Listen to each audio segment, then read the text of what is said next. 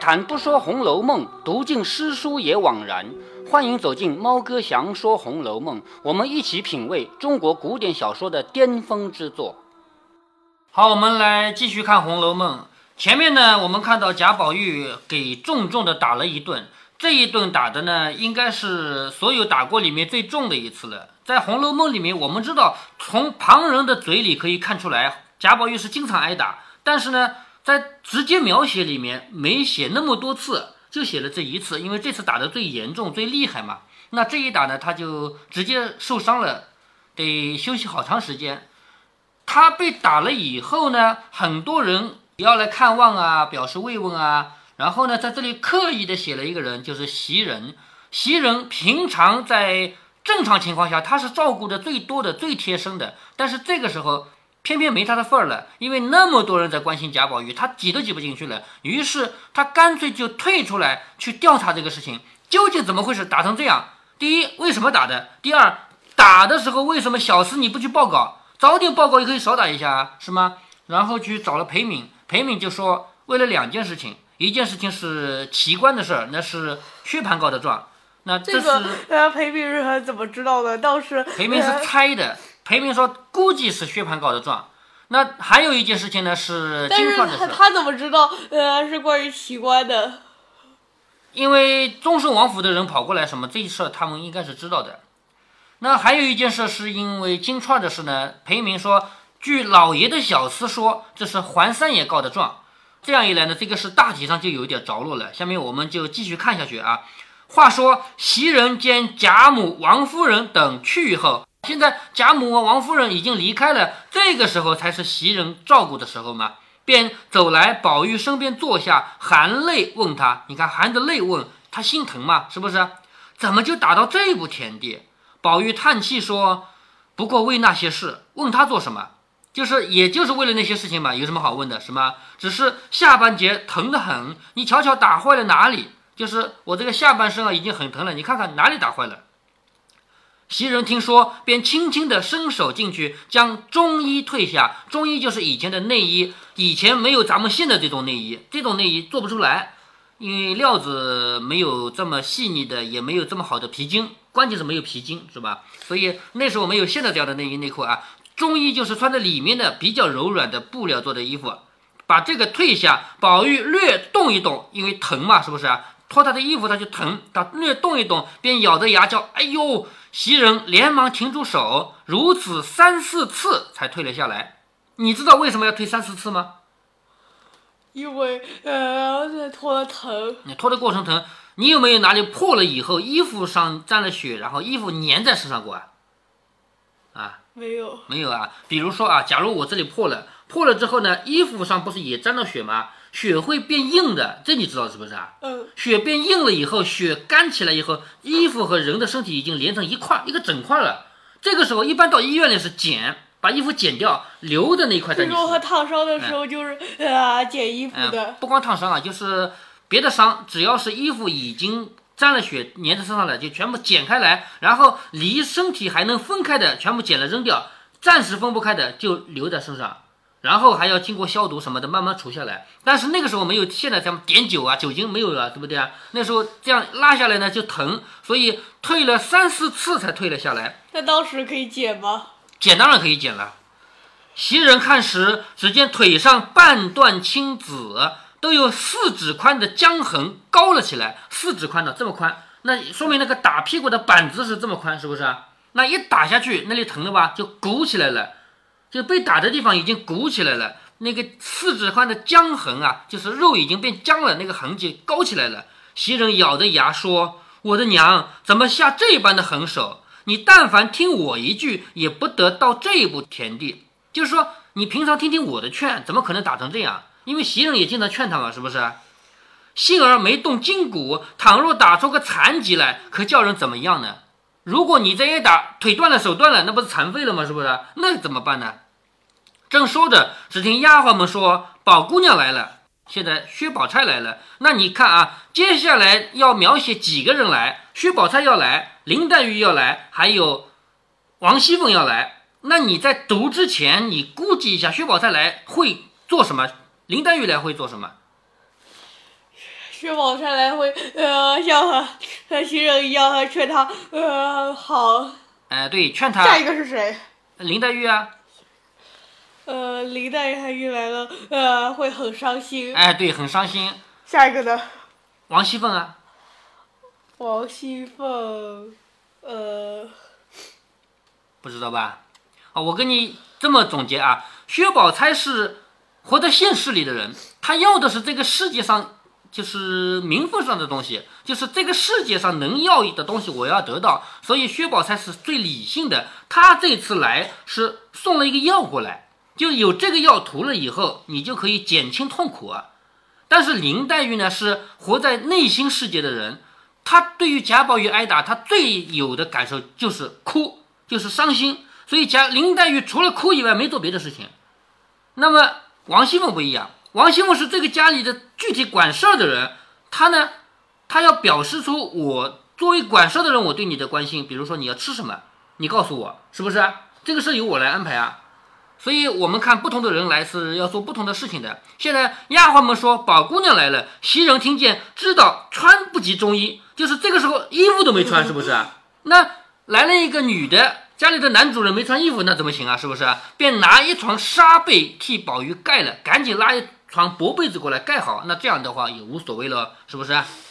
只见宝钗手里托着一碗药走进来，薛宝钗来是拿了药来的，向袭人说。晚上把这个药用酒研开，就是这个药呢是丸药，丸药就是像肉圆一样一个丸子，那用酒泡一泡，再把它磨开了，成了粉末了，是不是？用酒研开，替它敷上，敷就是外面用，这叫敷，吃下去叫服，所以说外敷内服嘛但。是为什么是用酒而不是用水？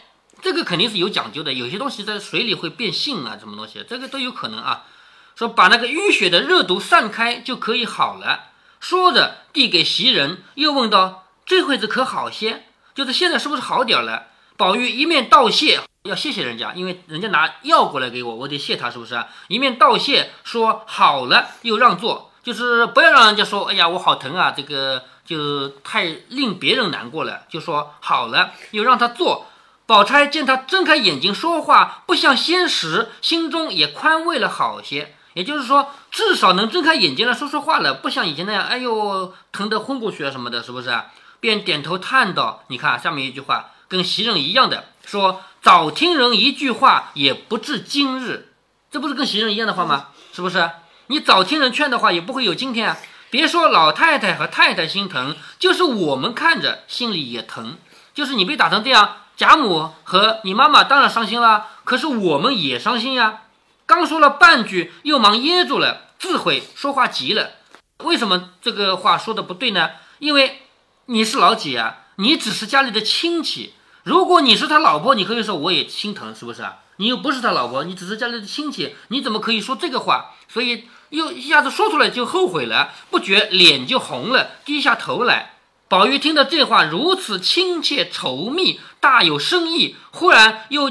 见他又咽住，往下不说，红了脸，低下头，只管弄衣带，就是脸红了以后，低着头弄自己衣服上的带子嘛。那一种娇羞怯怯，非可形容得出者，就是这个人害羞的时候那个样子，你都没法描写，没法说出来是什么样子。不觉心中大畅，就是心里很开心，因为这个人很关心他嘛。有人关心他，他当然开心了，是不是？说将疼痛早丢在九霄云外，心中自私，就心中在那想啊，我不过是挨了几下打，他们一个个就有这些怜悯悲感之态露出，令人可玩可观，可怜可敬。假若我一时竟遭殃横死，他们还不知是何等的悲感呢？就说我被打一下，他们一个个都这么伤心，那如果我死了，他们不是更伤心吗？既然他们这样，我就算是死了，得他们如此一生事业，纵然尽付东流，亦无足叹息。这个话什么意思啊？我们一句句来看。如果他们这么对我好，就算我死了，对不对？我就算死了，就算我一生的事业尽付东流。什么叫东流啊？东流水就是流到海里去了，一生你的什么事都没做成，都随着水长江水流到海里去了，叫做尽付东流。就算我一生什么事也做不成，我也没有什么可叹可惜了，是不是啊？因为他们对我好吗？冥冥之中若不怡然自得，亦何谓糊涂鬼也？就说我在冥冥之中，就是这个所谓冥冥之中，就是在命运之中啊。如果说不这样怡然自得，不这样开心的话，那不是个糊涂吗？想着，只听宝钗问袭人说：“怎么好好的动了气就打起来了？”就是薛宝钗问袭人：“怎么好好的就打起来了？是不是？”袭人下面就把一句不该说的话说出来了。在这里呢，作者就是描写的袭人啊。平常袭人，我们这么说多内容读过来，发现袭人这个人做事很周密，说话很周到的，不太可能会脱口而出说说一些说错的话。但是在这里呢，袭人的确说错一句话。之前有过一次，就是呃 和晴雯吵架的时候，和晴雯吵架的时候说过，对吧？但是在这里啊，这个话按理说平常袭人绝对不会说，他把裴明的话说出来了。那裴明的话不是说挨打是因为薛蟠吗？对不对？他把这个话一说的话，当着薛宝钗的面，而且是薛宝钗在问他，薛宝钗问他怎么好好打起来了？现在他告诉薛宝钗说，因为薛蟠才打起来的。你说这个话，袭人可能会说吗？按理说可能会说吗？如果是晴雯，倒有可能的，是不是？袭人这么周到的人，这种话是不可能会说出来的。在这里呢，我们只能这么理解啊。我们如果相信曹雪芹没写错的话，就只能理解袭人这个人伤心过度，忘了这个细节。因为袭人如果冷静的话，绝对不会说这个话。你能想通这个道理吗？嗯，对吧？我当着薛宝钗的面说，因为你哥哥薛蟠他才挨着打，这个话别人可能说，晴雯可能说，袭人绝对不可能说。但是在这里呢，小说里面就是描写这个话就是袭人说的。所以我刚才说的前提啊，如果你认为曹雪芹没有错的话，没有写错的话，那一定是只能理解成袭人伤心过头了，就没考虑这个细节。所以这里说袭人把裴敏的话说了出来，宝玉原来还不知道有贾环，就是贾宝玉以为自己挨打仅仅是因为奇观，不知道后面贾环告状。但是袭人这样一说的话，贾宝玉也知道了，是不是啊？见袭人说出来，才知道他后面半段的事情。可是因为前半段不是拉上薛蟠了吗？对不对？他怕宝钗担心，因为你在宝钗面前说这个事情跟薛蟠有关系，那宝钗怎么办？他哥哥哎，是不是？所以他就赶紧止住袭人。贾宝玉，你看一边疼，在那儿打成这个样子，还一边想的这么周密，他止住袭人，就不让袭人说。他说：“薛大哥从来不这样的，你们不可以瞎猜。”现在是贾宝玉替薛蟠说了一句公道话。贾宝玉有可能是为了让薛宝钗不要有心理负担，也有可能说的完全是真话。因为据我们观察，薛蟠虽然他做事没头脑，但是他绝对不会有意告密，这是我跟你分析过的。薛蟠如果说这个事儿跟他有关系，那就是他不小心说出去之后被别人传出去的，而薛蟠不可能是有意去告密这个事儿。宝钗听说知道是怕他多心，用话拦着袭人。宝钗也不是笨人啊，她聪明啊，是不是？所以听到贾宝玉这么说，就知道一定是怕我多心才不让袭人说。于是内心暗暗想到，打着这个形象，疼还顾不过来，还这么细心，怕得罪了人，可见在我们身上也是用心了。他既然是这样用心，何不在外头大事上做功夫？老爷也喜欢，也不吃这个亏。也就是说，连打成这样，他还知道怕我生气。那这么用心，干嘛不把心用在老爷要的事情上面，对不对啊？那老爷那个事情你好好用心嘛，就不挨打了。但是你固然怕我成心，就是你怕我有担心啊，所以拦袭人的话，难道我就不知道我哥哥素日恣心纵欲、毫无防范的那种心情？也就是说，薛宝钗当然了解自己的哥哥啊，他也知道这个事情很有可能是他哥哥说出去的呀，对不对？当日为一个秦钟还闹得天翻地覆，那个事情又出来了。就前面就是因为在读书的时候那个相连和玉爱那个事儿，对不对？当时不是薛蟠没来吗？这这个事儿跟薛蟠关系不是太大，但是起因导火线是他的，因为薛蟠之前跟香莲好过，在在之前呢跟谁好过啊？跟那个那个叫什么名字来着？金荣是不是？嗯，因为他跟金荣好过，后来跟香莲好，那金荣就恨香莲，所以才会闹出这么多事来嘛，是不是？所以把那个事扯上来了，这是薛宝钗在想啊，当日也是为一个秦钟还闹得天翻地覆，如今薛宝钗怎么知道的？这种事情这么大事情怎么会不知道？是不是？整个学校都打成那样了，说自然如今比先又更厉害了，想必就笑着说：“你们也不必怨这个怨那个。据我想，到底宝兄弟素日不正，肯和那些人来往，老爷才生气。这个话说的也比较公道，不要怪这个告状那个告状。你如果是好人，谁来告你的状？对不对？你宝兄弟自己跟这个结交，跟那个结交，然后出了事儿了，你说谁告的状？对吗？所以他说的话就是这个意思。到底宝兄弟素日不正，就是平常你就做事不正，和那些人来往，老爷才生气。就是我哥哥说话不防头，一时说出宝兄弟来，也不是有心挑唆。薛宝钗替自己哥哥说了一句公道话，就算我哥哥薛蟠说出这个话来，他也不是有意要挑唆的。一则也是本来的实话，二则他原不理论和防闲小事儿。就是第一，薛蟠说他说的也是实话，他没有编一个说你跟奇观换裤带子这种事，对不对？他没有编出来，他说的是实话，这是第一。第二。他也是这个素来就不防这些小事的，席姑娘啊，这个席姑娘指的是袭人。按理说叫袭人不能叫席姑娘，这个我已经讲到过的是不是啊？袭人不能成为姑娘啊。他说袭姑娘从小儿只见宝兄弟这么样的细心的人。对了，嗯，他又不是他叫袭人，又不是姓袭，他就这么喊喊的吧。他说。袭姑娘从小儿只见宝兄弟这么细心的人，你何尝见过天不怕地不怕，心里有什么口里就说什么的人？他说的是袭人啊，你只知道贾宝玉是细心的人，你哪知道还有我哥哥那种人啊？天不怕地不怕，心里有什么嘴里就说出来的那种人。袭人因说出薛蟠来，见宝玉拦他的话，早已明白自己说错了。就袭人他一下子就想通了嘛，贾宝玉不让他说，就明摆着想通了，自己说错了话了嘛，是不是？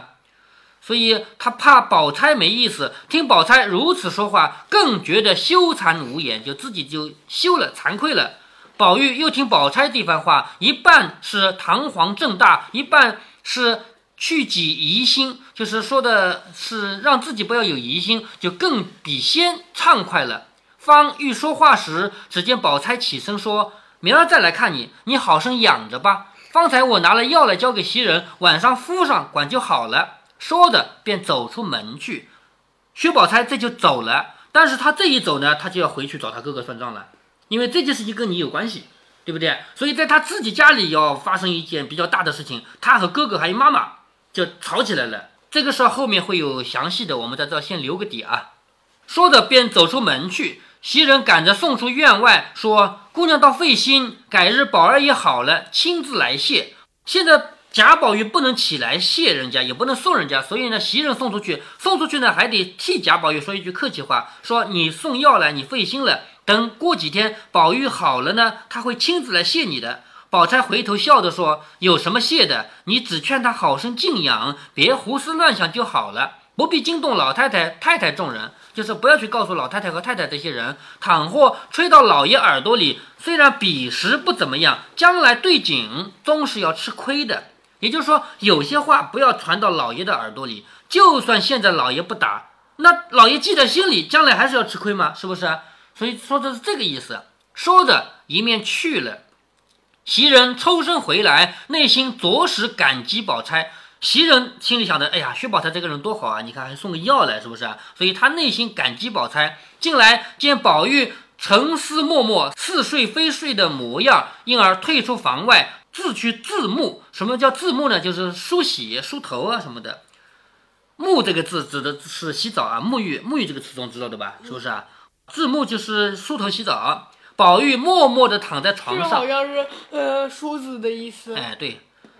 宝玉默默地躺在床上，无奈臀上作痛，就是屁股上疼，如针挑刀挖一般，更是热如火炙，就是像针在那挑刀的那挖一样，像。火在烤一样烫，略辗转时，禁不住哎呦一声，就稍微想翻一翻身，就哎呦一声。那时天色将晚，你看马上就要天黑了。天色将晚，因见袭人去了，却有两三个丫鬟伺候，此时并无呼唤之事，应说：“你们且去梳洗，等我叫时再来。”众人听了，也都退出了。这个细节作者为什么要写呢？为什么贾宝玉叫那些丫鬟都走，你们就走吧，我叫你们，你们再来。为什么要这么写呢？原因就是接下来一场戏只有没有别人的时候才会发生，那就是林黛玉要来。林黛玉来，你说她会当着很多人的面哭哭啼啼吗？是不是？接下来因为要写到林黛玉，所以就作者刻意安排那些丫鬟都走了。首先是袭人去梳头洗脸去洗澡去了，然后贾宝玉叫那些丫鬟你们去吧，等我叫的时候你们再来。接下来我们就要看到林黛玉要在这要过来了。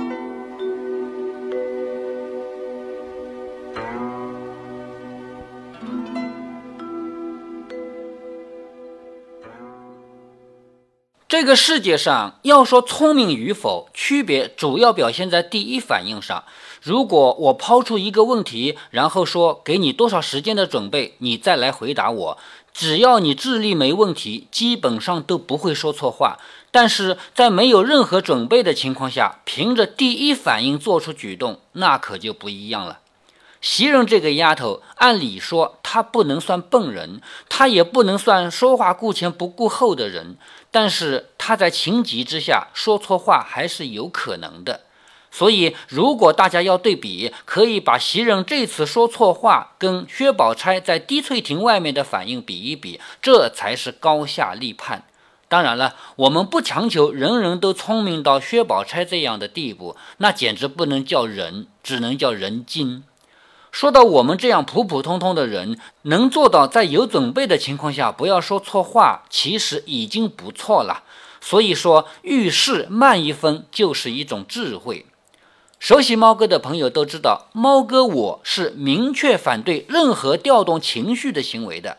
在某年的国庆大阅兵之后，猫哥连续写了两篇文章，明确提出我反对这样整齐划一的行为。当然了。他们是军人，他们必须这样整齐划一，但是我们不应该。当然，我没有资格来赞成或者反对这种全国性的大事儿。但是，像猫哥这样坚持理性的人，是绝对不应该一腔热血的叫好的。猫哥为什么要反对那个全国性的大事儿呢？原因就是有一位叫范玮琪的明星在微博上发了一张儿子的照片，被无脑的网民骂到删除照片道歉。这些无脑人说：“我们要看阅兵式，我们哪有空看你的儿子照片？你们台湾人当然不爱国了。”那天猫哥就说：“你爱看阅兵式，你是立正着看还是敬着礼看？”这是你的自由，但是我不看是我的自由。我有权利在草坪上陪小孩玩耍，我有权利给小孩拍照，我有权利在微博上晒幸福。那么，成千上万的人把范玮琪骂惨，原因是什么呢？因为人的情绪一旦被激起来，就会失去判断力。再举另一个大事儿啊，不太光彩的那个，在街上砸日本品牌的汽车。他们明明知道那些汽车是中国同胞买的，但是因为汽车是日本品牌，所以他义愤填膺地砸了。猫哥当时就很冷静地指出了问题的关键。我说：“你把那个动手砸车的人单独叫过来，给他一把榔头，让他砸一辆停在路边的车，你看他砸不砸？他肯定不砸嘛，因为现在他不在群体中。”人只要不在群体事件中，都还有最基本的理智的。但是，只要进入群体中，立即失去了基本的是非判断能力。所以，猫哥反对一切以调动别人的情绪为目的的作品。所以，猫哥鄙视一切看完以后动动手指转发出去的作品。不管你讲的多么有道理，你的目的。只是为了吊起别人的情绪，以达到控制他人行为的用心。所以，如果哪位想要做一个清醒的人，最好的办法是远离情绪。一方面，远离群体性事件，不管是负面的上街砸车，还是正面的阅兵典礼。另外，如果你现在正好有情绪，不管是负面的生气发火，还是正面的欢欣感动。记住，不要做任何决定，不要做任何操作，睡觉去，或者找个没人的角落单独待一会儿。如果您觉得猫哥的读书分享有益有趣，欢迎您点击订阅，这样您将在第一时间收到猫哥的更新提醒。如果您有什么要对猫哥说的，不管是赞还是批评，不管是提建议还是唠唠嗑，欢迎您在节目下方留言。您也可以加猫哥的公众号，四个字“猫哥在线”。您还可以加入猫哥的听友群中，微信群呢用语音节目没有办法说清，还是 QQ 群方便，群号为八四九九六六八九九。不管加入 QQ 群，还是微信群，还是在节目下留言，还是在公众号留言，您都可以围绕着书中的智慧和读书的乐趣畅所欲言。好，再见。